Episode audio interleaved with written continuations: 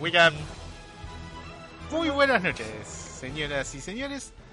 El Me- segundo bloque. Metiste la letra de Chop Suey ahí. Sí. Perdón. Dijiste Sí, sí, wake up. Sí, wake up. Perfecto. Nada, nada, No quería sé, me, me remitió esto, no sé por qué.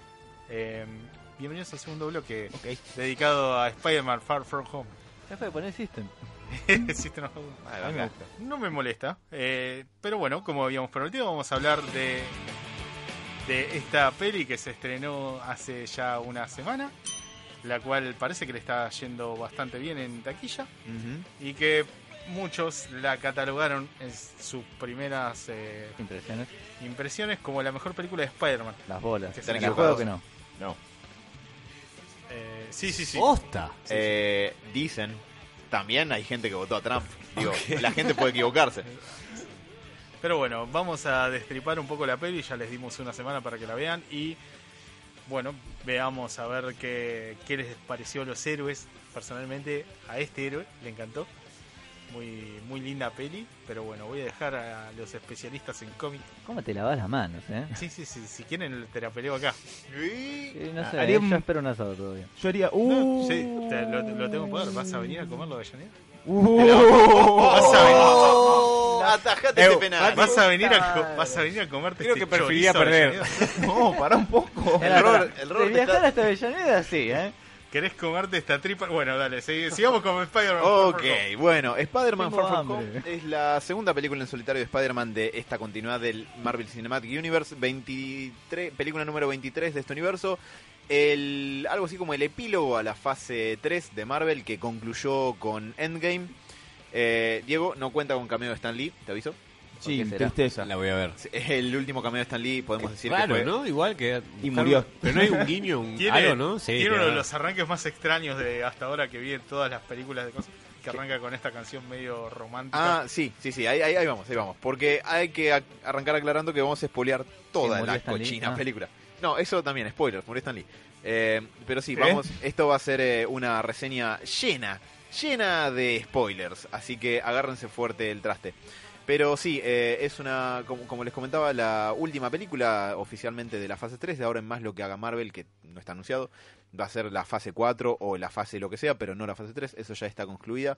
Eh, podríamos decir que Spider-Man Lejos de Casa eh, retoma un poco lo que pasa en el mundo después de los eventos que vemos en Avengers Endgame, del chasquido de Thanos y la gente que desapareció, que acá vemos que se le llama The Blip, en lugar de The Snap, como queríamos. Eh, Kevin Feige dijo que siempre la idea fue llamarle el Blip, como no sé cómo se traduciría Blip español, pues medio como una onomatopeya, eh, y que la gente eh, entre Infinity War y Endgame le empezó a decir The Snap, el chasquido, y por eso un poco tuvieron que, que ajustarse a eso, pero la idea siempre fue llamarlo The Blip. Eh, Hacemos una recapitulación breve de, de la historia, verdaderamente breve. Dale. Sí, dale. Eh, No. La hago, la hago ¿Quieres que yo. le dé? Como Hacela, gustes. Mati. Ah, no, para. No la viste. A Mati no la vio y Diego y, y Dani tampoco, así que... 50 y 50. Cincuen- exacto. Destripen, destripen con ganas. Perfecto. Y ellos ya han sido advertidos, como ustedes, querido público, vamos a espolear hasta la manija. Me Arranca, arranca cuando Nick Fury llega con. Ay, no me sale el nombre de la chica. Eh, ay. Capitana Marvel. no, Marisa Tomei, me sale. Eh, Gil, Gil es María gente. Gil. María. La gente María Gil a, a unas ruinas donde dice que es México. Uno no sabe si México es así todo el tiempo. O. Eh, No sé, No, en, en este caso, bueno, para Estados Unidos suele serlo, pero en este caso está justificado de que parece que hubo un pequeño Claro. inconveniente natural. Un ciclón que tenía cara, que tenía un rostro, destruyó un poblado. Eh, no sé, y, y Nick Fury está ahí yendo a averiguar, le dice a María Gil, está, hay algo raro acá. No sea Gil, vení. Claro, Uf. y, mm, ajá. Hermoso, el, gracias. el humor desde acá para abajo. No, no esperemos. Hay algo muy interesante que, eh, que después lo vamos a retomar, pero en ese momento María le dice Nick a Fury. Sí, Mm. Eh, es, es un guiño intencional. Sí, totalmente.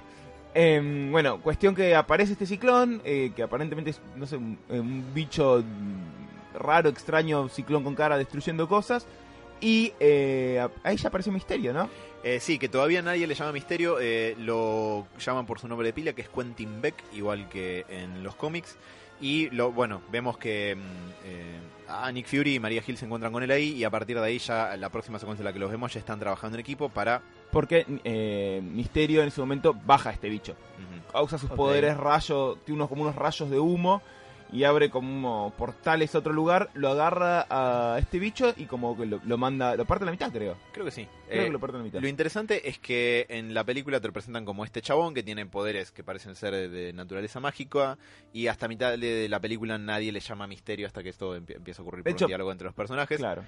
Eh, lo cual quiere decir dos cosas. Uno, me parece que está interesante como está planteado. Dos, no hay manera que si tenés familiaridad con Spider-Man no sepas ¿Para ¿De dónde qué va a ir? ¿Cuál Sí, es el giro sí. de trama? Ya a los dos minutos vi estos monstruos genéricos o no sé qué y vi a Misterio haciéndose el bueno y dije, bueno, me spoileé la película. Pero, ¿vos tenías acercamiento al personaje previamente? Bueno, ya sabés. Por lo menos tengo dos historias que recuerdo donde todo termina, era una mentira de Misterio. Yo lo sabía desde... Va, lo sospechaba desde los trailers. Sí, obvio. Sí, uno no teniendo en cuenta el personaje, por ahí se Chicos, están lo ve quedando venir. como si fueran detectives Conan. Sí, por, Bueno, por cierto. Ha- Hablemos un poco para la gente. Misterio es un personaje Es eh, un villano. clásico de Spider-Man, un villano. Sí. De- eh, en la historia de Spider-Man es un especialista en efectos especiales que está medio del ojete y creo que también tiene el, el plan es como hacerlo pasar mal, es- hacerlo pasar a Spider-Man por villano y él apa- apa- ponerse como, como el héroe y bueno, eh, ganar esa popularidad. Em, Eh, dato de color, se lo viene barajando desde la que nunca fue Spider-Man 4 de Sam Raimi para meterlo a, a Misterio en el cine. Hace rato que lo vienen que se viene barajando y, y nunca se venía aplicando. Buen personaje. es ¿sabes un personaje muy para cine además, porque Sí. pensá que el poder que tiene es hacer efectos especiales. Entonces, de hecho en la película hay mucho de eso. Pero bueno, hay varias historias donde todo termina, era toda una ilusión de misterio. Hay una, creo que Daredevil, hay una Daredevil que termina con que Misterio estaba haciendo cosas con demonios, no sé qué, que Daredevil está flasheando, como que Engañando a un ciego. hay demonios, mete hijo de puta, hay demonios dando vueltas. veo, veo. Y para, Ah, sí. No. es en Old Man- el universo de Old Man Logan también Misterio hace que Wolverine crea que, que, que los X-Men vienen- los están atacando. a- no, Eh, que, que vienen, Viene una villanos. horda de villanos a atacar la mansión, él los empieza a bajar como muñecos y resulta que Logan estaba matando a sus propios compañeros. Exacto. Spoilers para Old Man Logan. Mal. Eh, bueno, tal vez. Eh, y no, Chicos, mantengamos los spoilers solamente en Spider-Man. ¿No hablamos una vez de Old Man Logan ya? Sí, pero hace como dos No años importa. y medio. La gente, la gente que escucha Héroes, yo doy, doy por sentado que escuchó todos los programas de Héroes. Bien, ok. Eh, o, o remasterizamos la columna. Eh, también. Bueno, cuestión que, que Misterio se presenta como este este superhéroe que vive en una dimensión paralela. Dice, ustedes son de la 616, yo soy de la 8. Sí. Wow, No me acuerdo de la cuál. 1, metieron 12, el- 14. El número de, Sí, de tierra. metieron el exacto. Sí, pero bueno, no Puede ir a la comiquería. Pero bueno, eh, cuestión que dice esto, yo le estoy ayudando porque en mi, plan, en mi, en mi plano, en la Tierra, empezaron a aparecer estos eh, primordiales, Elemen- elementales, eh, exactamente en el mismo orden que fueron apareciendo acá, hasta que apareció el último, que era el más poderoso, que era el de fuego, y eh, mató a toda mi, mi, mi pueblo, mató a mi Todo familia, y yo, yo me vine para este universo para tratar de evitarlo acá. Misterio les adelanta que van a aparecer cuatro seres de este estilo, eh, uno hecho de, o sea, uno cada uno basado en los elementos, viento, agua, roca y fuego. De los Y- cuales ya están vencidos tres. Sí, para cuando arranca la, eh, la trama principal con Spider-Man incluido. No, eh, No. no, eh, dos, Dos. dos al principio y, y el de agua El de- aparece. ah, el de agua, tenés razón. Sí. Con Spider-Man segundo, Sí. Eh, bueno, la cuestión es que a todo esto Peter Parker y sus compañeros de, de la secundaria estuvieron, eh, son parte de, de la pers- las personas que volvieron con eh, cuando repararon el chasquido de Thanos en Ah, Avengers mira. Endgame. Así que eh, básicamente se van a, a un viaje estudiantil por, por Europa. Eh, Nick Fury, mientras tanto, lo está llamando a, a Peter Parker todo el tiempo para que responda, para que básicamente haga una misión para Shield que tiene que ver con ayudar a, a Quentin Beck, a Misterio, a frenar a los elementales, porque ninguno de los demás Avengers está disponible. Y a su vez, el conflicto interno de Peter Parker pasa por eh, la pérdida que él siente de la figura de mentor y de guía que tenía en Iron Man, la duda de cuán valioso es él sin, sin esa guía y también cuál va a ser el próximo Iron Man de este mundo. Es aquí que aparece Quentin Beck, un tipo de cuarenta y tantos con eh, barba y una armadura dorada con vivos rojos y que vuela y tira rayos por las manos. No, ¿En serio va por ahí?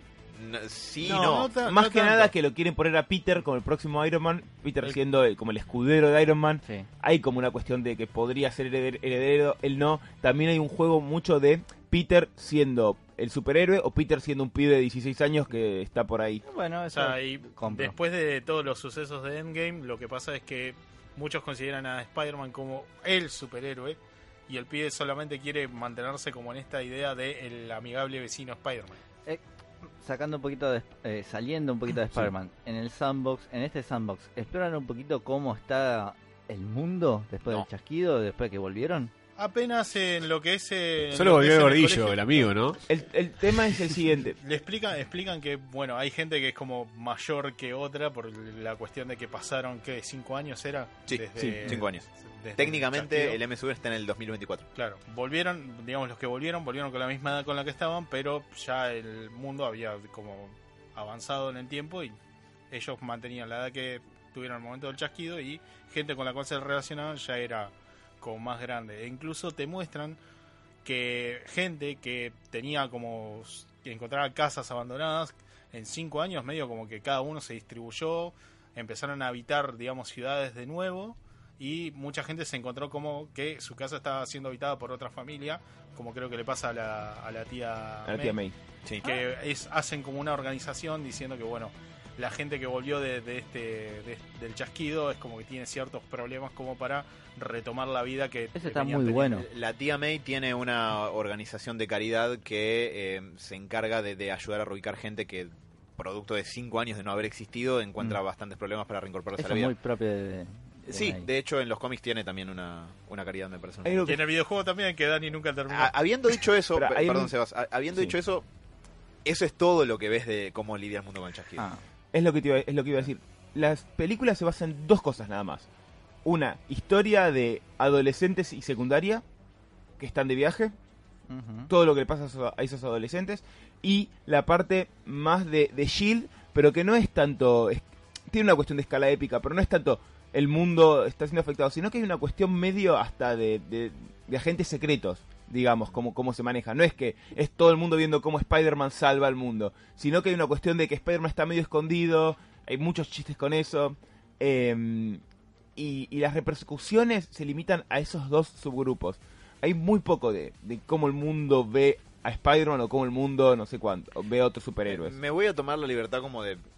Metámosle gambas así, Eh, adelantamos con todo así hay- podemos charlar. est- Esto que comentaba Sebas eh, es totalmente así. Por un lado tenés la subtrama de Peter queriendo declarársele a MJ, que no es Mary Jane, sino que es Michelle Johnson, creo, el personaje que interpreta a Zendaya. No sé. Eh, que es Mary Jane, pero no es Mary Jane, porque es MJ, pero no es MJ.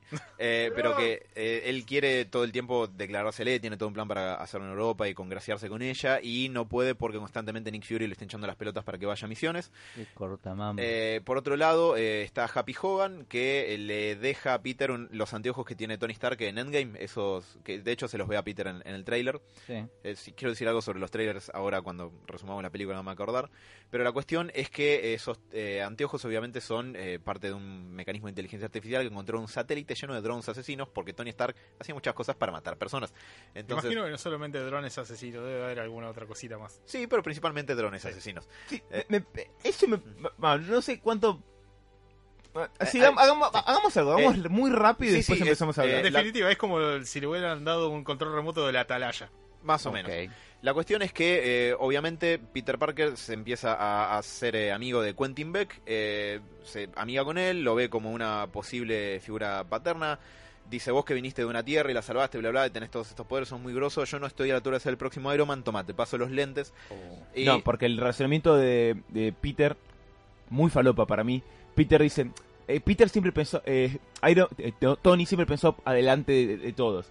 Y, él, y hay toda una cuestión con un acrónimo, no sé qué. Y Peter dice, bueno, no, ahora lo entiendo. Eh, Tony no quería que yo fuera el próximo Iron Man, si yo, que yo elija el próximo Iron Man. Ese, es- ese es el razonamiento que hace Peter, que no es muy brillante para lo que es Peter, Pero digamos. él le da los anteojos a, a Misterio, Quentin. eh, a Quentin en un bar ahí en Praga, creo que es. Sí. En cuanto se va Peter, empieza a desaparecer toda la gente y ves que todo era hologramas y ahí ves que Misterio efectivamente es como el misterio de los cómics, pero que no labura solo, sino que labura con un pequeño equipo. Las Para- personas con Perdón, las... no, sí. para que entiendas un poco que tiene sentido esto de que Peter le entregue semejante poder a un una persona que casi no, no conoce, es que Mysterio es como muy eh, digamos, Carismático. carismático Sí. y le entra por el lado de preguntarle a Peter qué es lo que quiere. Todo el mundo espera algo de él y él es el único que se le acerca por el lado de ¿Vos qué realmente querés? ¿Vos querés ser el próximo Iron Man? ¿Vos querés ser un superhéroe? ¿Vos querés tener una vida normal? Todo el mundo. Entonces, por ese lado es como que termina entrando mucha más en confianza como para decir, bueno, hay un cier- una cierta razón por la cual Peter puede llegar a confiar en él. Hay también una parte que nos saltamos que Peter casi mata a uno de sus compañeros por, Eh, por es usar... Sí, sí, No, pero bueno, pero eh, se da cuenta que tal vez él no está a la altura de los lentes. Es, es demasiado poder como para él. Y, y Nick Fury lo trata bastante para el ojete a, Peter. Eh, la cuestión es que eh, Misterio se hace con esta tecnología y te cuenta su backstory, el de las personas que laburan con él, que básicamente todos son gente que se siente agraviada o estafado o cagada por Tony Stark, que sigue creando enemigos a pesar de la enorme desventaja de estar muerto.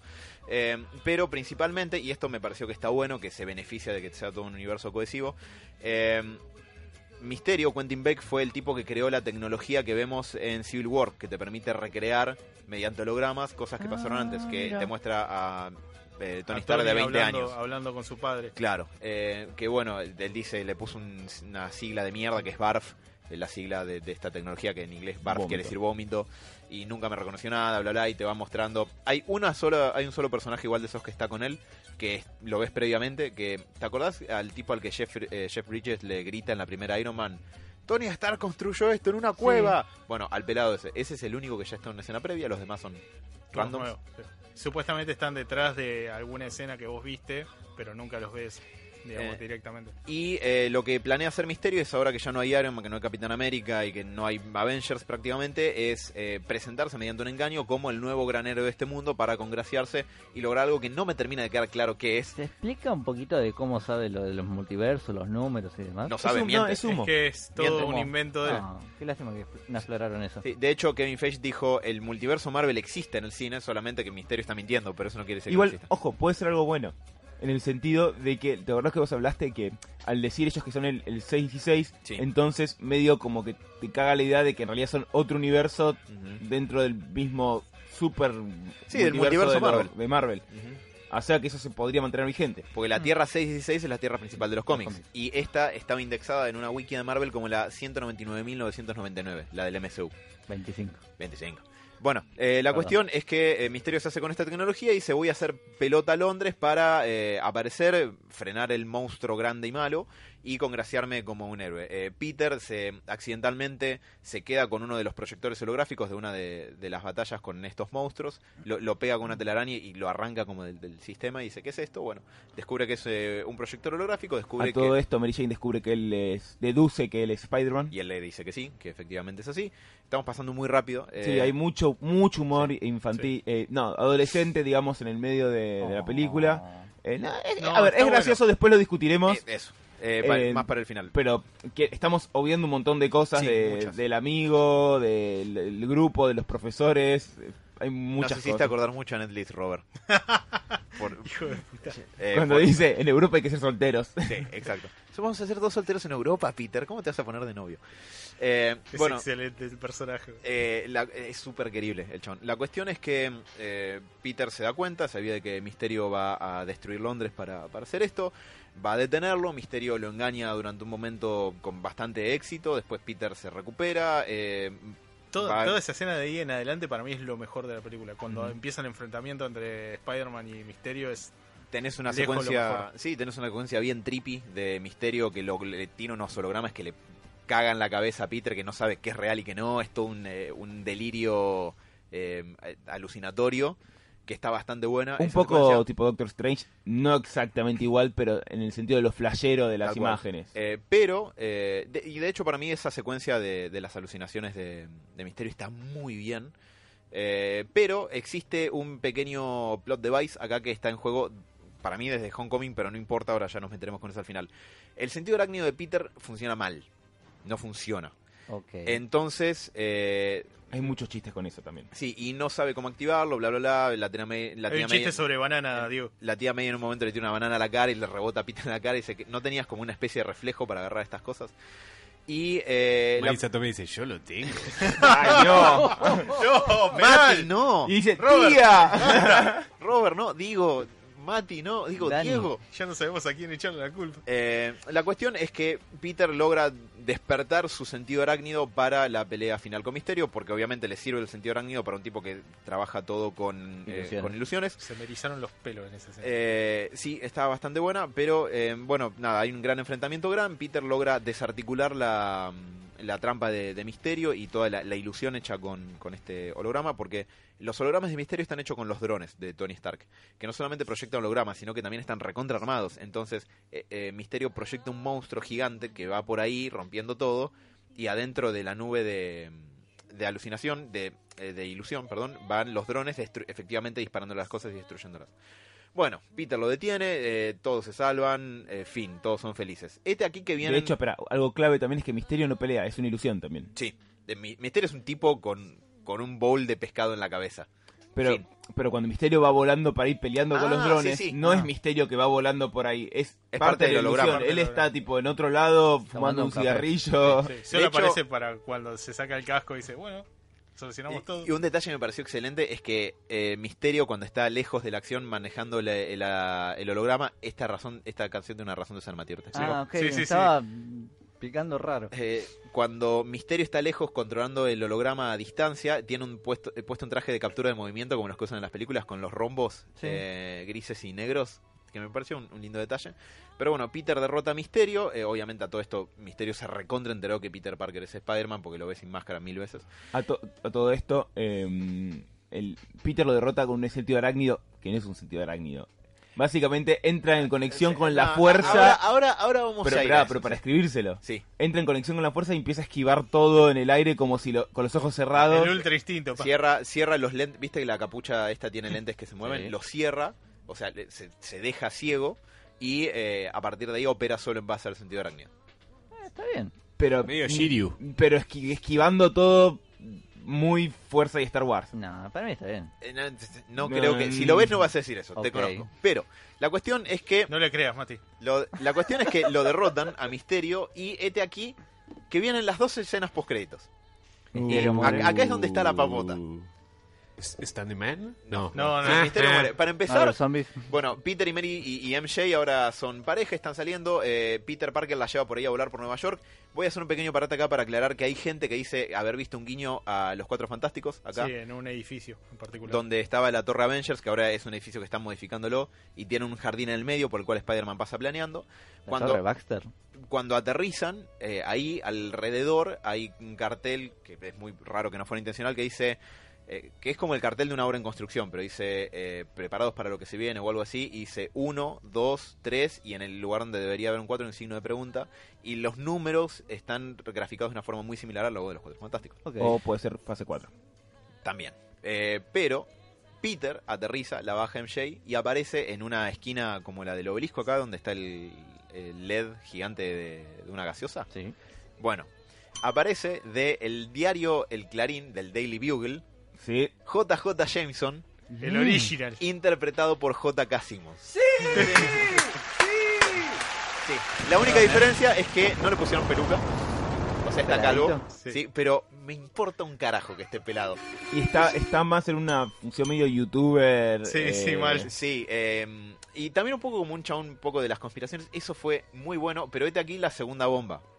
Espera, ¿Qué? ¿esa fue la primera escena post créditos? No, No. estamos no, dentro de la es primera una, escena post créditos todavía. Ah, Pero pasa Porque algo más. JJ Jameson sale por eh, la pantallota gigante a decir que se recuperó eh, material de la batalla de Londres, donde este tipo, Misterio, que dejó su vida por la Tierra, bla, bla, bla, eh, reveló el siguiente material. Y aparece Quentin Beck, como en sus últimos momentos, porque Misterio muere de una herida de bala, eh, diciendo eh, en Spider-Man... teoría. Eh, sí, en teoría. Eh, Es verdad, no sabemos porque es Misterio, te engaña todo el tiempo. Eh, Spider-Man medio que no lo chequea mucho, que digamos. no, eh, dice Spider-Man me atacó. De no- criticarme, Spider. Dice, Spider-Man me atacó, no sé por qué, eh, dijo que él iba a ser el, el único superhéroe de la Tierra, etcétera, y, y Que si iba a haber un heredero de Tony Stark, iba a ser él y nadie más, que él no lo iba a permitir. la cuestión es que dice, eh, pero sé quién es, su nombre es Peter Parker, y muestra una foto de él No. a todo, a Sí, todo vi- no- de Robert. No. Y dice que él usó los drones para atacar a la gente. Exactamente, y lo incrimina y ahí termina la película. Es excelente porque termina con una imagen de Peter agarrándose la cabeza. ¡Hijo de.! Sí. Corte, I- Igual que como termina el anterior, con, Mary- con la tía May agarrándose la cabeza diciendo, Sí. What the ¿Y, fuck? y qué pasó con eso? Nada. Eh, segunda escena post créditos. Básicamente te la hago corta. Eh, Nick Fury y María Hill van caminando, van caminando, van manejando en su camionetota negra de espías Y por ahí eh, dicen, che, ¿crees que vaya a volver él? Sí, no, que sí, que no, que sí, que no. Y quien están esperando que vuelva es el verdadero Nick Fury, porque te muestran que Nick Fury y María Gil toda esta película fueron los Skrulls que es en Capitana Marvel, Talos y... No me acuerdo, no me acuerdo el nombre de, de su esposa. Eh, y mientras tanto, Nick Fury está... Primero te muestran que de vacaciones, pero después ves que es de vacaciones en una especie de estación espacial llena de Skrulls donde están trabajando en algo. Y eso es todo lo que ves. Donde él se muestra como jefe. Sí, que parte de la especulación es que ¿Como puede jefe? estar. Sí, Sí. es que puede estar seteando eh, Sword, que Sword es como la contraparte de Shield, ¿no? Eh, espada y escudo de Shield and Sword. Ajá. Pokémon. Eh, Pero es una estación espacial estilo la Watchtower de, de la Liga que está orbitando la Tierra preparada para las próximas eh, amenazas que lleguen desde el espacio. Como Galactus. Como Galactus, por ejemplo, y tiene sentido después de algo como lo que pasó con Thanos. Claro. Eh, eso es toda la película. Mi opinión muy breve es que es muy... No, no, la disfruté muchísimo, es muy entretenida, es muy sólida. Pero es entretenido nomás. No, no, no exactamente, pero me hizo dar cuenta de algo. Estás Este... viejo. No, pero gracias por... Antes de que yo diga algo, decirme eso. Gracias. Eh, pero 25. las historias de este Spider-Man no se tratan de Spider-Man. La motivación de Spider-Man tiene que ver con Tony Stark, la motivación del villano tiene que ver con Tony Stark y cualquier otra cosa que podría haber tenido que ver con explorar cosas que le pasan a Spider-Man o a los personajes alrededor de él son bien o, o entrecortadas en función de la trama, que no quiere decir que eso haga que la película sea mala, para nada, es muy buena, es muy disfrutable y me da un poco de cosa spoilearla. Eh, pero no me parece que, se- que este es un Spider-Man que se trate sobre Spider-Man. Eh, me parece que es un, primera es un psychic. también eh, es un personaje menor o un psychic de Iron Man en este universo, lo cual no es malo, no es exactamente para mí. A ver, la película Eh, en teoría y- y trata eso. de mostrarte como que sale de ser, eh, de ser- Está como buscando su lugar, Sí. Esta es como la transición, ¿no? pero... Puede ser y ojalá que, que llegue a eso. Pero no deja nunca de, estar ahí eh, Iron Man dando vuelta. De hecho, hay una escena donde Peter tiene que construir su, propio traje con tecnología Stark y hace exactamente los mismos movimientos que Tony Stark. Eh, de hecho, pone la mano así en el guante para... Como en el holograma, ¿viste cuando Iron Man está diseñando su Sí, traje? Claro, hace exactamente lo mismo. Hay un chiste que vos, Mati, creo que podés matar a alguien si lo ves. Porque Eh. Happy dice, vos haces el diseño y yo pongo la música. ¿Qué hace? Pone sí sí. ¿Y qué hace Peter? Dice, me encanta, qué bueno que está Led Zeppelin. Es un chiste. ¡Ah, la cara de Mati! Fue la cara más Mati que hizo en lo que va el día. Falló como adolescente, Peter. Lo que yo Absolutamente. pensé que había dicho, No, a mí me gusta, a mí me gusta Alex Zeppelin, había escuchado. No, dice, eh, sí, dice, me encanta Led Zeppelin pero porque cree que Back in Black es un tema de Led Zeppelin. Ah, no, pensé que era tipo, a mí me gusta Led Zeppelin diciendo cambiar. Pero No, yo, no. yo quería llegar a este punto porque me parece interesante charlar esto, porque es una muy buena versión. Yo tengo la sensación de que te estoy rompiendo un poquito el corazón, Robert, diciendo no, esto. para nada, porque no estoy totalmente desacuerdo. desacuerdo estoy Vamos a estar de acuerdo perfecto, algo los tres. Es eh, una película muy divertida. Es muy divertida y me parece que es muy sólida. No creo que tenga fisuras. Yo Ahora, tengo algunas críticas. Las tiene. Eh, eh, no es co- completamente carente de fisuras. Eh, a mí lo que me da la sensación es que es un- una versión de Spider-Man, pero no puede ser el Spider-Man. ok. Porque no se trata sobre Spider-Man.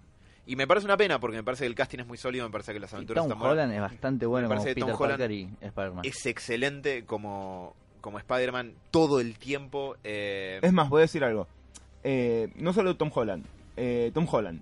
Em, em, hasta las apuestas que son como difíciles están muy bien. Marisa Tomei, puede estar de acuerdo o no que a la tía May no sea una, vieji- una viejecita, pero está muy bien como una tía May. Sí. Que es otra tía May. Después podemos estar de acuerdo por otras cosas. Es la mejor, amigo. No, pero eh, Hap- eh, Happy Hogan está, está espectacular. Sí, espe- sí, es John espectacular. Eh, Jack Gyllenhaal Eh, eh, Jack Gyllenhaal está muy, está muy, bien, en como esta. Sí, sí, la rompe. Eh, para mí el chabón le estaba pasando genial con el personaje que le dieron y es como histriónico, pero bien. Sí. Che, ¿y el amigo sigue carismático. estando ahí? Ned Leeds, Está Sí. muy bien ¿Ese existe en el cómic? sí, pero no es tan importante. Perdón, Ok. me lo compararon a Misterio con el acertijo de Batman Forever. Y tiene cosas. Eh, desde el lado de... Lo pero mataron igual. No, pasa- no, tiene cosas. En contrahistoria tiene muchas la, cosas. la motivación de el millonario dueño de la empresa me cagó y no apreció mi invento. Sí. Eh, y, pero me parece no, y además que lo rajan por inestable. Sí, Y te, da- y te muestran que es bastante inestable. A, a medida que se va desa- Después de que sale su- de su personaje de Soy un héroe, te muestran que es medio inestable. Sí, sí, medio como cuando empiezan a fallar las cosas, el chabón amenaza de muerte a sus compañeros. Medio que lo toman como un líder, pero más Claro. por Así miedo. Robert consiguió la conducción de héroes. tiene amenazados, por favor, ayuden. tengo, tengo, a ver, Tengo a golpear con Loli. ¿voy por las boludeces o por las grandes primero? Lo que, pref- lo que escucha tu corazón. Destripador. Vamos por las grandes. Bueno, las grandes es. eh, es, Sí. para mí es, es una película divertida, pero ¿por qué es una mala película de Spider-Man? Que esto un poco lo vi en otra gente Oh. hablándolo y, y, y yo estoy de acuerdo y algunas lo voy a, voy a agregar. Las dos cosas como que más importantes para mí son de Spider-Man es uno que es el que es relatable, es cercano a uno, el, el, el Spider-Man original, tipo que tenía mala suerte, tenía que ir a laburar, No tenía un eh, peso. no tenía un peso, lo- el jefe lo trataba mal, eh, que- quería conseguir algo y era un quilombo, tiene, las responsabilidades se, se empiezan a pegar y ahí lo otro es el lema de Spider-Man es un gran poder lleva una gran, una gran responsabilidad. Entonces, el tema de la responsabilidad en Spider-Man siempre viene para mojarle la oreja. Siempre. Y acá, por ejemplo, voy a arrancar primero eh, con esto del... Vamos a arrancar primero con lo, lo del Relatable. Es un Spider-Man que, viene, que medio que le viene todo arriba. Sí. Eh, El, el si traje bien- por si bien de no de es- cabeza.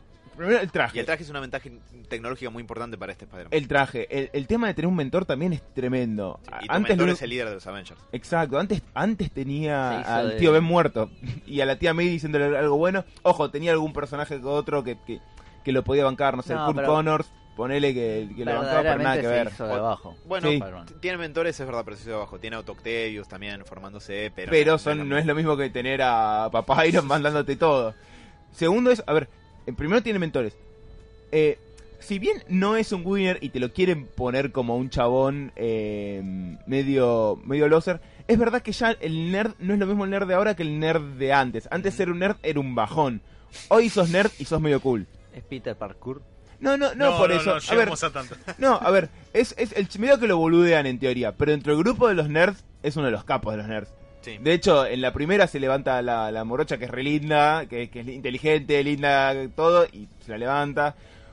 Y acá medio que... mm, No sé, dentro de los nerds me parece que es canchero él. Mm, podría decirse. Eh, y otra cosa que es lo que dijiste vos, en el tema de la guita. O sea, ¿cómo se costea Peter ese viaje a- afuera? Ponerle que, no sé, la escuela se lo paga. Pero fuiste, la fuimos a ver eh, con, con Sebas y fuimos Sebas y yo y cada uno llevó a, a su novia y no me acuerdo si fue mi novia. una salida de pareja. Sí, y Wow. No me acuerdo si fue mi novio, si fuiste vos el que me dijo, ¿cómo hizo Y- Spider-Man para pagar ese, lo ese viaje si no tenía un mango? Técnicamente no se lo paga, sino que el colegio me consigue. De si madera. bien- si bien al principio encuentran el, eh, ese, esa especie de Ah, hotel. o, o Nick Fury lo paga. no, hotel, el hotel Choto. Paga y Fury. No, no, no, porque es un chiste eso de la película. ¿eh? Ahora O que sea, lo pienso. el original, el viaje, es como lo más choto que hay, lo más rasca que hay, porque los profesores encuentran tipo un hotel que se cae a pedazos al principio, y después te das cuenta de todas las mejoras que va teniendo, de gracias a que este Nick Fury, en teoría, es el que lo va llevando a Spider-Man a los lugares donde lo necesitan, y es como que le, les hace creer a los profesores que son ellos los que en realidad son los que consiguen Ah, estas sí. mejoras de por sí. Igual ahora me quedó la duda de si originalmente el viaje no lo hogar para Nick Fury. Tipo que le dio a la escuela una subvención, no sé qué, porque Nick Fury en un momento le Eres dice... pobre. No, pero Spider-Man dice algo así de, de, Bueno, es una coincidencia, no sé qué. Nick Fury le dice, vos pensás que, las- que estás acá Sí. de coincidencia, papu. Habría que verla de vuelta y pensarlo, pero bueno. Pero igualmente no deja de ser un Spider-Man que claramente no muestra pro- problemas de dinero. Ajá. O sea, en, much- en no sé, voy, voy a recurrir muchísimo a Spider-Man de Tobey Maguire porque está ahí y lo, y me parece que es una muy buena película de Spider-Man. Pero pero el tema de, mm, de- de- no sé, de, de la tía que no tiene un, no tiene un mango, que Spider-Man vive peor que Harry Potter, pobrecito, en ese no. rancho. Bueno, dame, dame una, o sea, por una cuestión de que, a ver, amo las películas de Tobey Sí. Maguire, todo lo que vos quieras. Pero era un Spider-Man que me daba cosa verlo, porque digo, no ese puede es pasar tan mal.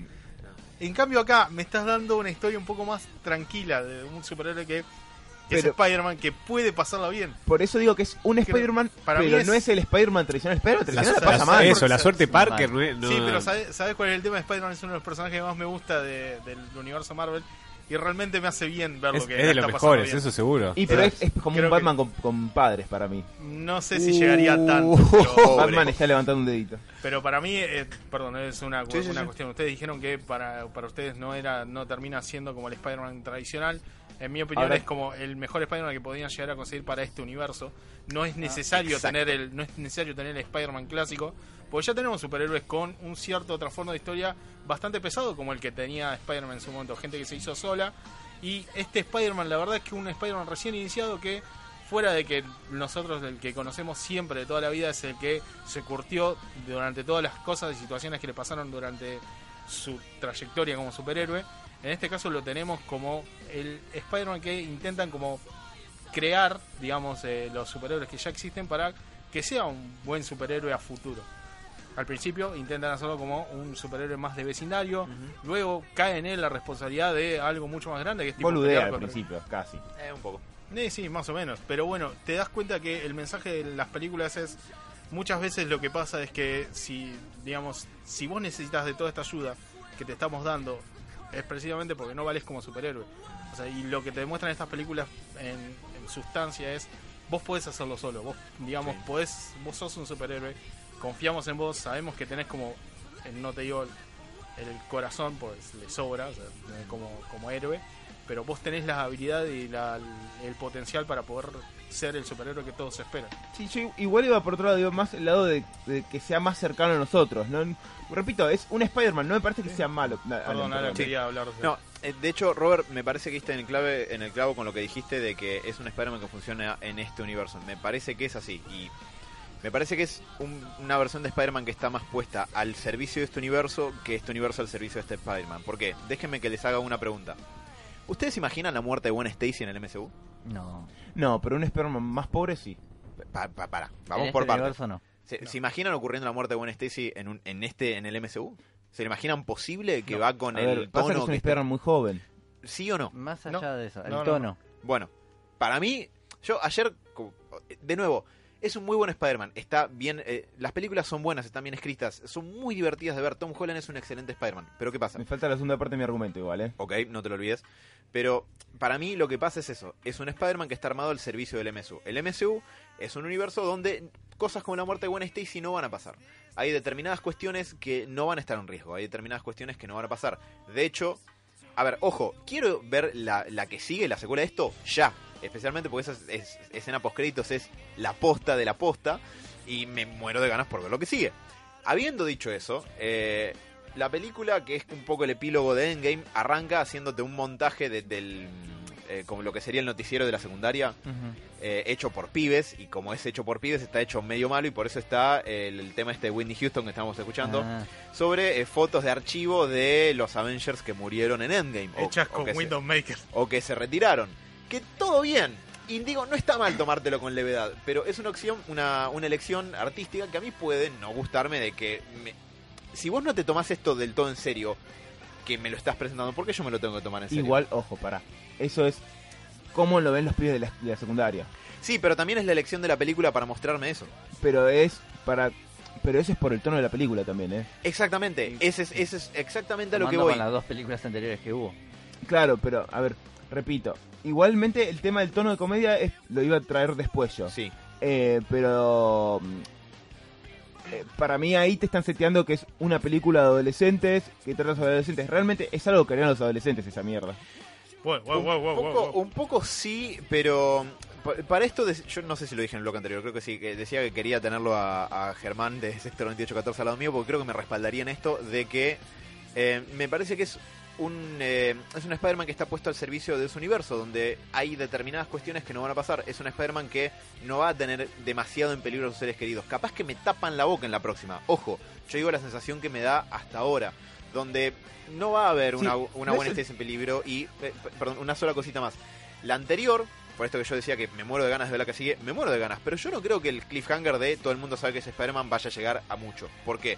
El cliffhanger del anterior es que la tía May lo descubre y no pasa nada con eso en ningún momento. El, esta es la mm, como el epílogo de la fase 3 y la que viene después de Endgame. No pasa nada con eso. Nunca se explora qué pasa con eso, excepto en una secuencia muy, muy corta. Y esa era mi segunda parte. eh, que es que la parte de... ay, las consecuencias de las cosas. Eh, una cosa clave en todas las historias de Spider-Man, por lo menos las que yo leí, es el tema de todo lo que hace Spider-Man tiene consecuencias. Generalmente malas. Trágicas. Sí. Spider-Man hace un montón de cosas acá y nada tiene consecuencias. Tía May descubre que él es Spider-Man y él durante toda la otra película está llorando, güey, si Tía May descubre esto, me, me va a empezar a romper las bolas y no me va a dejar hacer lo que quiero. Con razón, porque es lo que haría seguramente, se le murió el marido Sí. y lo único que tiene es un pibe de 16 años y de, che, Dick Fury quiere que, que mate un, un monstruo gigante. Dick Fury. Eh, no, no, Nick, Nick, Nick. La, la tía... ¿Qué, qué versión viste? La tía seguramente le dice, estás loco. Decirle al negro ese que manda a otra persona, no sé. Eh, no, no. O otra boludez, por ejemplo, Spider-Man es, por ejemplo, es muy icónica la imagen de eh, el traje de Spider-Man separando a Peter de Mary Jane. Las conse- las con- el, el ser Spider-Man le trae consecuencias en cuanto al- a, lo, a lo afectivo a él. Mm. Y acá a Mary Jane, por ejemplo, la deja plantada 45 veces y no pasa nada con eso. Ella se ríe, bueno, y sigue. Cuando eso, a ver, tampoco era algo tan oscuro como que... ¿Para eso se dio cuenta que era Spider-Man, Peter? No, ella dice que lo estuvo observando todo el tiempo. Viste que es quirky ella y como que está en todos lados. Y es como que, nada, lo- lo- se dio cuenta porque es muy inteligente además. Qué boludez. Sí, Perdón. igual tengo que reconocer que de la hipster insoportable que era de la película anterior, tiene un poco más de espacio acá. Zendaya me parece que está bien como actriz. Y Para el más- papel que hace está muy Sí, bien. y me parece que el romance entre los dos como dos pibes incómodos de 16 años es, es realista y está bien, es muy comprable. Ok. En, en En- ese punto- Aunque tengan 30 ya, ¿no? Bueno, eh, están mucho más cerca de los 16 que otros actores de Spider-Man. Em, una cosa buena, a ver, me parece que si bien uno puede estar de acuerdo no en ella como Mary Jane, de hecho a mí me gusta más la Mary Jane más clásica, Ujú. me parece que Cómic o Tienes- película. Cómic. Va, para mí cómic. Tiene tiene sentido lo que, el personaje que armaron en Sí. relación a ella. Dijeron, ok, vamos, así como dijeron, bueno, vamos a hacer esta tía Mary, dijeron, vamos a hacer esta Mary Jane. Hay una crítica que es verdad, que es un poco que de golpe Peter parece estar muy enamorado de ella y eso no, te lo hicieron crecer. Pero bueno, uno también puede asumir que en este tiempo que pasó, Peter estuvo charlando con ella y de golpe dice, che, está linda la piba, ¿eh? Y bueno, y se enamora. Los, los, los adolescentes fuimos y son boludos y se enamoran porque sí. Yo no, jamás. Eh, pero bueno, dos- esas dos cosas. El Related, que digamos pierde muchas cosas que, a ver, ok, no se va a morir Gwen Stacy, pero que tía May lo ve y le diga, che, no llegamos a fin de mes hoy, podría haber pasado. Sí. Sí, pero por ahí pasa por- muy por debajo. No, es que no Con pasa. el tono de las películas en, en general, no tan solo de, la- de Pero, Spider-Man. pero no te estoy diciendo un dramón, te estoy diciendo que sea más No, un no, pibe no común, te pido digamos. drama, pero medio que no lo, no se va a sentir en, las, pe- en estas películas. Podrían hacer, pero No es uno mi de los problema no es que mi problema es que lo podrían haber hecho y ahí pierde Spider-Man un poco, o sea, Pero no, más no es uno de los conflictos principales de, de esta trama de Spider-Man, el hecho de ser pobre o rico.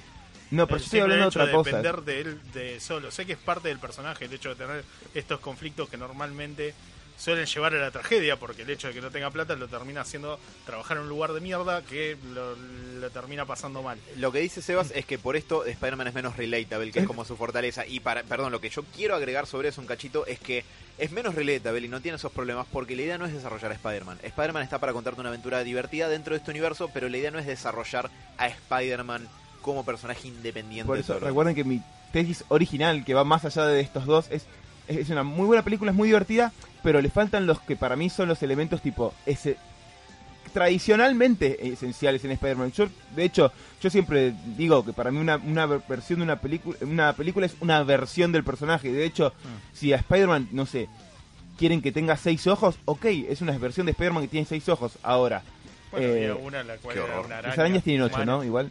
Sí, Creo que sí. Bueno, eh, nada, o sea, son versiones, ¿me entendés? Y no, no, me, no me jode. Ahora, si yo quiero decir qué tendría que tener una película de Spider-Man para que sienta que es bien de Spider-Man, son estas boludeces, tipo que sea alguien más eh, más de, la calle, más eh, con estas, estos problemas boludos. No sé, podrían haber sido boludeces, tipo que lo enganchen copiándose en una... que piensen que se copian una prueba y le rompan las pelotas por esto. Ojo, tiene pequeños momentos en el avión, por ejemplo, cuando quiere hacer un plan para para engancharse a la mina y le termina saliendo mal y lo terminan sentando a alguno de los dos profe- al lado de uno de los dos profesores que son insoportables. Es muy gracioso esa parte. Es muy Sí, gracioso, pero es en tono de comedia, no es en tono de cosas que nos pasan a nosotros, ¿me entendés? Que es lo que yo digo que es una cosa central Que de tal vez cuando nos pasa a nosotros no parece comedia, sino parece una frustración Es o verdad. una tragedia o algo por el estilo, pero cuando lo ves de afuera, ¡ah! ¡qué boludo era! Otra cosa que hacen también es el adaptar un poco. Va, y es, esa es una de mis premisas. O sea, para mí es una muy buena película. Fallan estas dos cosas en cuanto a, a Spider-Man. Nos, en el- lo del Reiterative ya me dijeron, en con lo de las consecuencias, ¿qué, qué opinan? Eh, mm, yo iba a decir, no sé, Robert.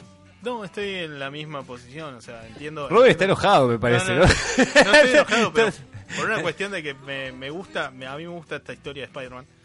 Porque A mí es también, un- ¿eh? Ojo. Porque es un poco, un poco distinta a lo que me tenía acostumbrado la de Tobey Maguire. por- Me encantan, pero te juro que hay momentos en los cuales digo, basta, basta de sufrimiento, por favor. Como Dale Spider-Man. una, dale una buena, dale una buena. Y esta película es lo que me, lo que me da a mí. Esta es como un poco más light, Claro, ¿no? En ese lo- sentido. Lo, que me da a mí es un Spider-Man, digamos, viviendo la vida sin la necesidad de que la tragedia sea el punto clave del desarrollo de su historia.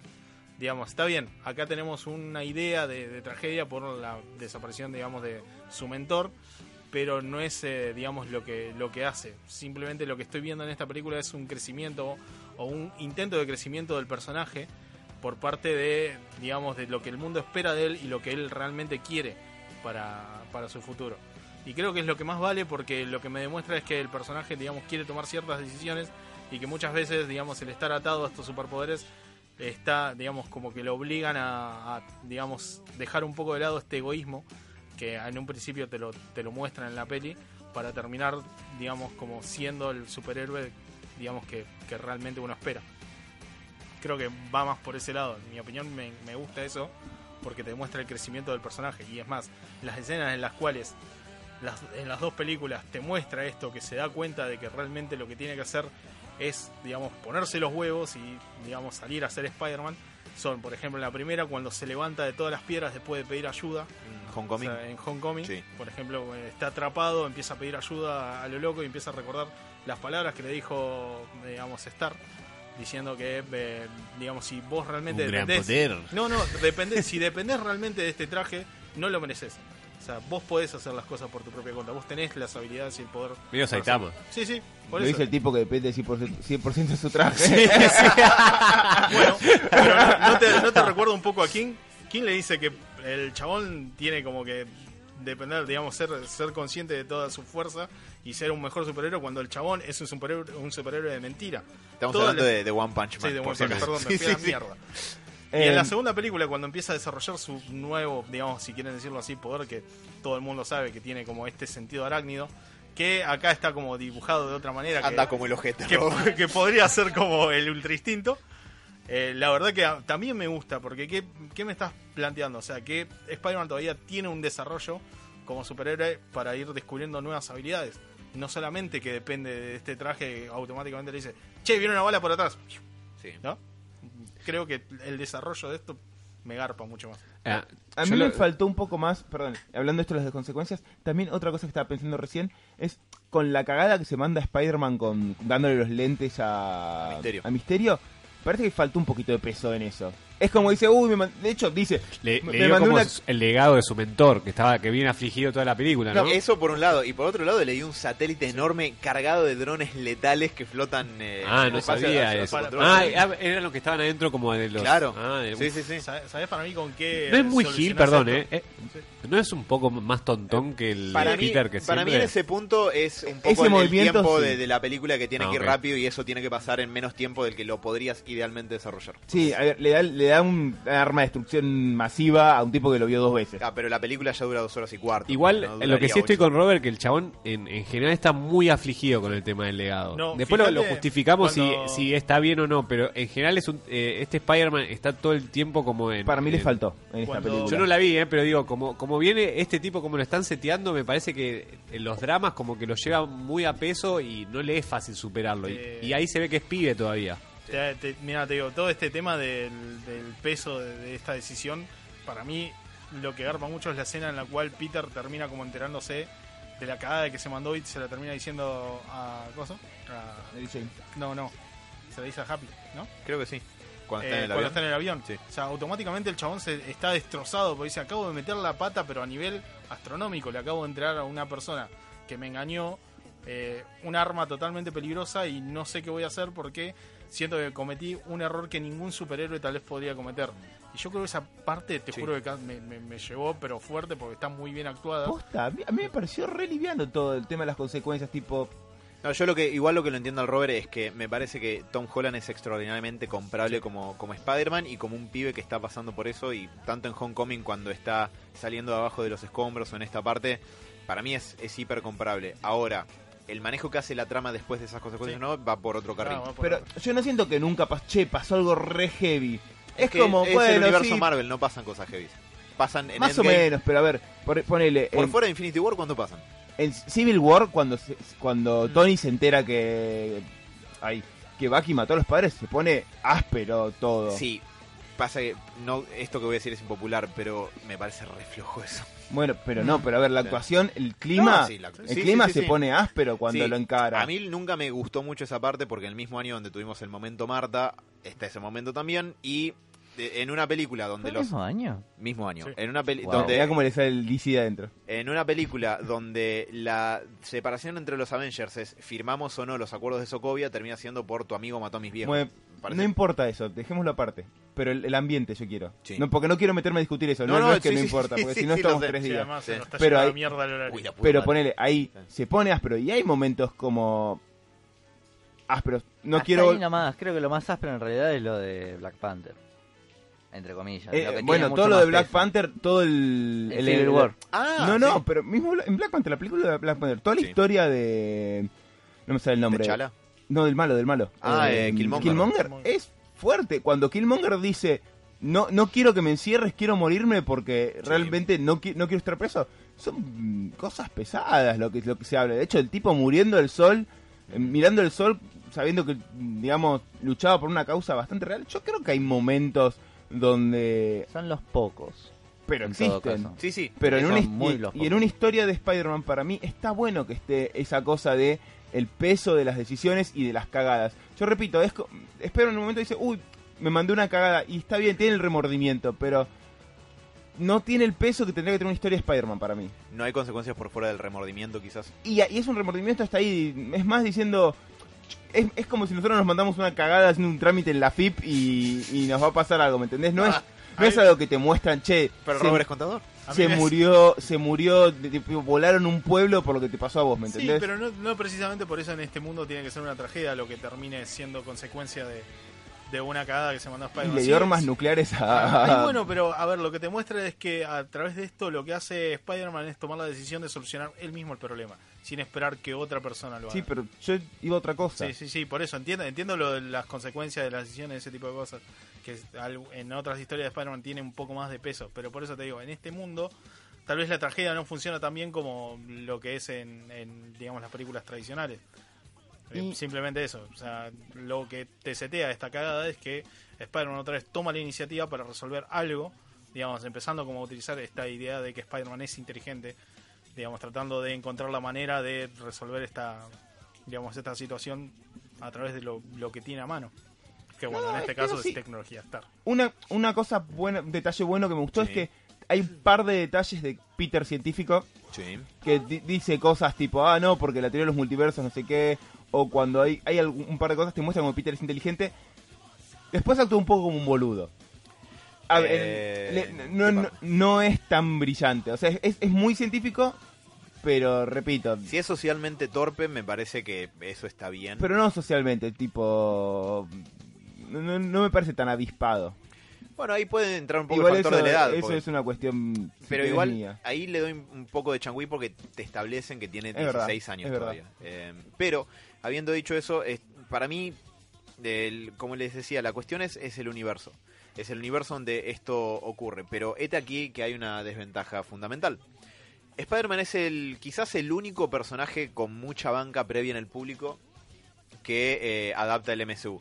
Todos los demás por lo general eran desconocidos. Thor, Capitán América, Iron Man, eh, Doctor Strange, el resto de, mm, del público general no los conocía. Eh, El, digamos lo más cercano a Batman en la, la cultura popular. Sí, tal cual. Este aquí que Spider-Man es el único que sí se conocía previamente de, de todos los personajes de Marvel. Y el hecho de, de que ocurra eso y de poner al personaje al servicio del universo y no al revés tiene que ver con que el público puede detectar si estás haciendo entre comillas bien o de una forma fiel a Spider-Man o no. Por ejemplo, yo te podría decir que una historia de Batman donde él mata gente como se le encanta el culo y no tiene consecuencias no es una historia una buena historia sobre Batman porque ignora un aspecto bastante central. Entonces, en este caso, por más que sea un muy buen Spider-Man, por más que sea una muy buena versión y que sea muy divertida y que la película sea verdaderamente muy buena, si faltan esos elementos que uno ya percibe de Spider-Man, que uno quiere ver en Spider-Man, pues ya lo conoce previo a esta versión, que no es lo mismo que pasa con lo- el resto de los Avengers, vas a, vas a notar que faltan ahí y que no están, y eso te puede llegar a hacer ruido por más buena que sea esta versión. Esa es mi tesis. No, es que estoy, totalmente de acuerdo. Es, es una película más del, dentro del universo Marvel con todo lo malo y con todo lo bueno que tiene eso. Sí. Tiene muchísimas referencias, tiene un tono parecido. Para mí, por momentos es demasiado... com- No, no, no estoy diciendo malo, ¿eh? pero a veces es demasiado... No, no termina de definir si es una comedia, o es una comedia de aventuras, o si va a tener algún peso, porque, por ejemplo... Demasiado family friendly, decimos.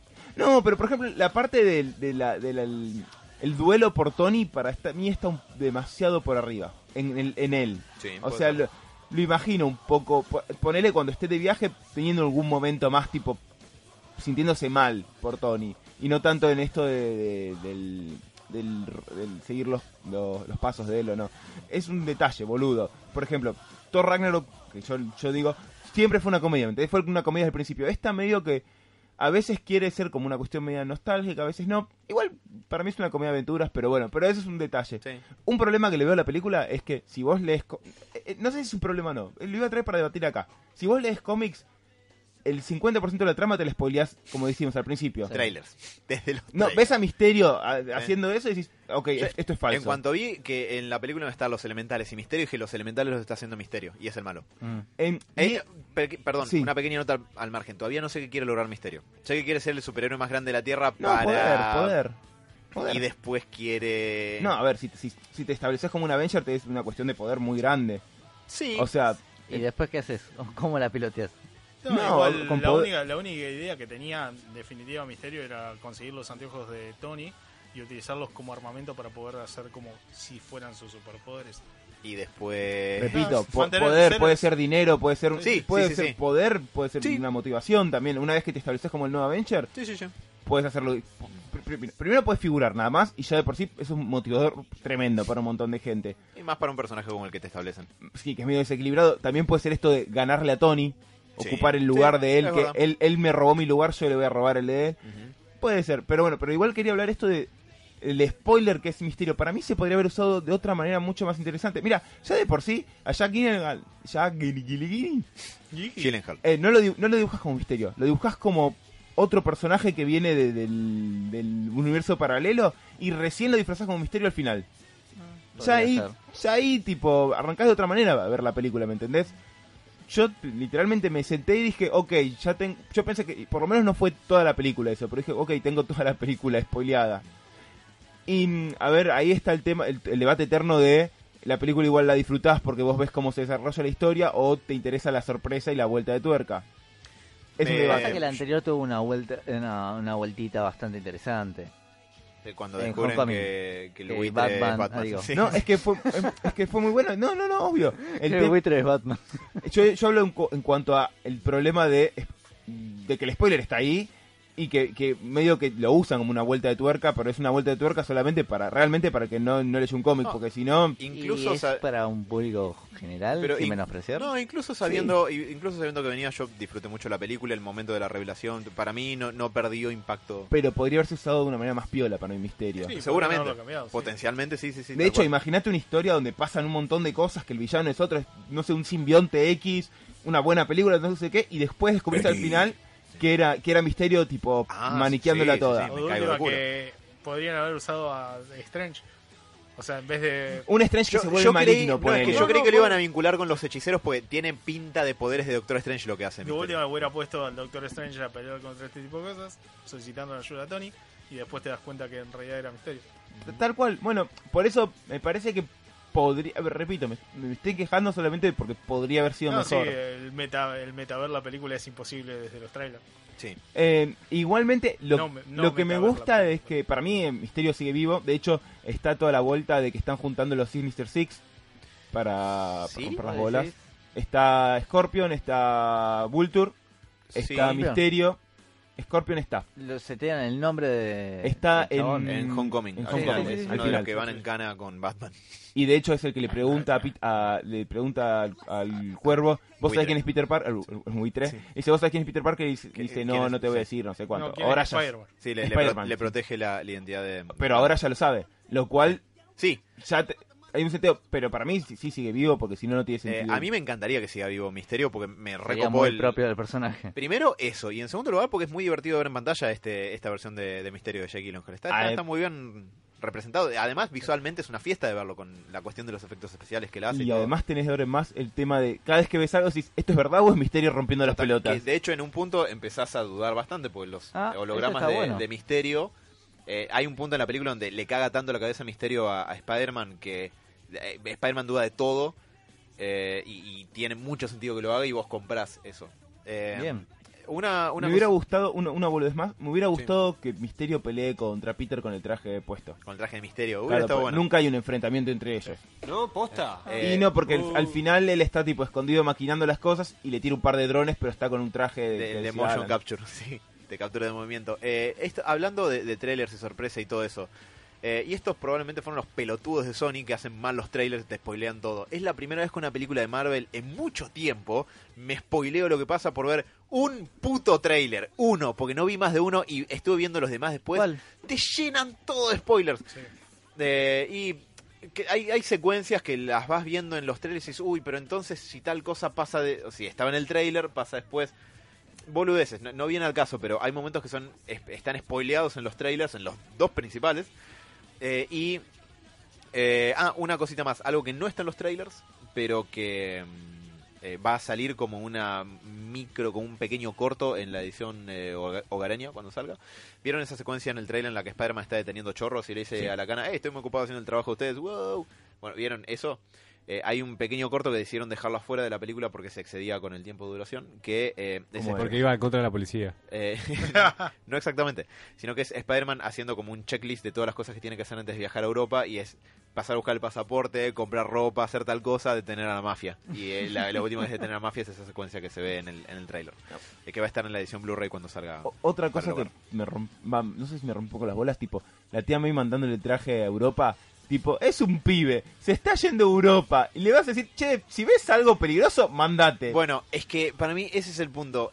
A este punto ya está, y más que nada gracias a la fase 3, está bastante establecido que el universo Marvel no es un lugar demasiado serio, lo cual no es malo, no es malo, pero no hay demasiadas consecuencias ni demasiado peso, es un universo demasiado bastante seguro, donde de nuevo no podría morir Gwen Stacy, eh, y no está mal, pero es una versión de eso, y, Es una versión light. y me parece que... Pero ojo al piojo, Sí. gracias a esta versión light, no es para defenderla, pero gracias a que todo sea bastante light, tuvo un doble impacto, digamos, Infinity War, por ejemplo. Sí, no, no lo niego para nada y me encanta Infinity War y Endgame, me- las vería hasta morir. Pero eh, es este universo es eso. Eh, sí, igual tiene es- momentos, yo qué sé. Es un cachorrito. Es que tiene... ¿Qué? Marvel es un cachorrito en el cine. No sé si lo diría. Yo repito, a ver, Es cierto, tiene momentos, pero Wow. vos fíjate que son más bien pequeños momentos que hay que pensarlos y buscarlos como intencionalmente, eh, porque no exactamente siempre estas cuestiones tienen tanto peso o consecuencias o, o ese tipo de cuestiones. Eh, habiendo hecho eso, como para redondear un poco, la, la primera, la segunda escena post créditos es interesante. Al principio yo pensé que era una, otra escena post créditos al pedo, un chiste barra pérdida de tiempo, pero la primera es excelente, es la mejor escena post créditos de Marvel para mí desde que Nick Fury se le aparece a Tony Stark y le dice, le vengo a hablar de la iniciativa Avengers, por lejos. Dios bendiga a JK Simmons y gracias a Dios que vuelva a ser a JJ Jameson, porque es la única persona en el planeta mientras viva que pueda hacer ese papel. Eh, y por otro lado, eh, yo la recontra recomiendo que la vayan a ir a ver al cine. Es una película súper divertida, es recontra entretenida. También tiene. Para mí a Mati no le va a gustar. A Mati no le gusta nada, pero. Eh, a mí Hong Kong Pero me encantó. ga- Garpa para una salida.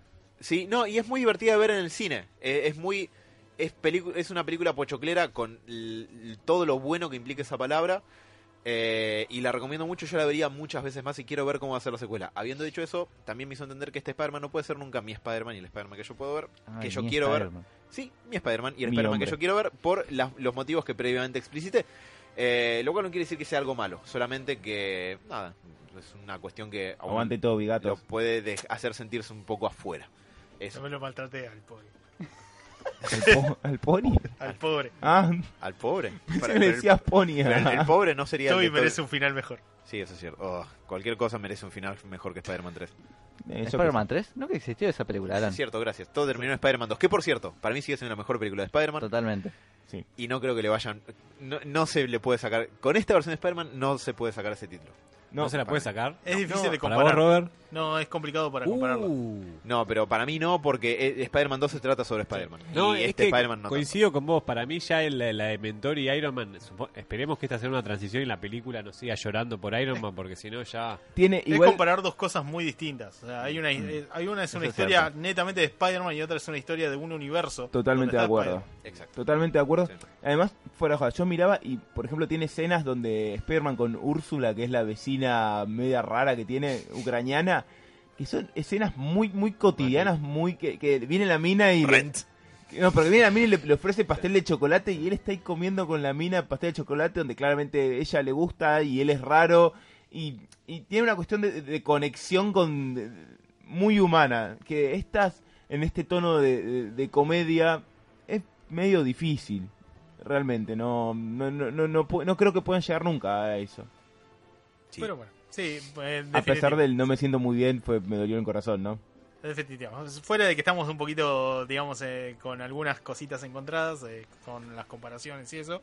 La verdad, creo que todos coincidimos que es una buena película para ir Muy a ver buena. al cine. No, muy divertida yo diría muy divertida Bueno, menos Mati. No sé si así buena. que recomendamos, recomendamos ir a ir al yo por lo menos les recomiendo ir al cine a verla. Si quieren dejarnos un comentario con respecto A mí me si interesaría, de acuerdo o que- no, sí, me que interesaría que, que nos comenten de, de este tema porque Spider-Man, como yo decía, es un personaje que previamente ya lo conoces, no como con el resto de los Avengers, está bueno ver si el público en general también hace eco de esto o no. dónde pueden comentar eh, sus opiniones. Bueno, pueden comentarnos para empezar en nuestros posteos en soundcloud.com barra héroes radio, que es donde subimos nuestros programas, también en nuestra plataforma en iBooks eh, o Audio Kiosk, como se lo conoce también, donde figuramos como Ajá. héroes. ¿Se puede comentar en iBooks? No sé, quién no importa. sabe Eh, o si no, por supuesto, nos pueden comentar en facebook.com barra héroes radio o bien en nuestro Instagram que es héroes Héroes punto punto radio. Y eso es todo. Eh, próximamente un Tumblr Not Safe for Work que vamos a abrir. No, espera, es buena la película Sí. Eh, Recapacitate. es buena es buena para hacer una comedia de aventuras Sí. Eh, ese es mi punto Y bueno, No vamos a cerrar antes que siga cambiando de opinión Seba porque se nos fue el programa al carajo. ¿Con qué nos vamos? Así que tenemos ¿Con qué un vamos? tema para irnos. Eh, sí, ah, te- sí, tenemos- había elegido a Steve Vai Van Horsey por el hecho de que había comentado Encrucijada, la película Encrucijada en el Ojo. primer bloque. Bueno, Pero bueno, nos vamos a ir con ese tema. Espero que nos escuchen la semana que viene. Nos dejen comentarios si les gustó o no Spider-Man lejos de casa. Y bueno, la semana que viene vendremos con mucha más data. No Sí. pega con nada este tema ahora. no importa, No. tarde. Pero bueno, tiene una guitarra sigue en pie lo de la venta del pack de Mati. Así que ¿Qué? estén atentos. Un abrazo grande y nos escuchamos la semana que viene. Besitos.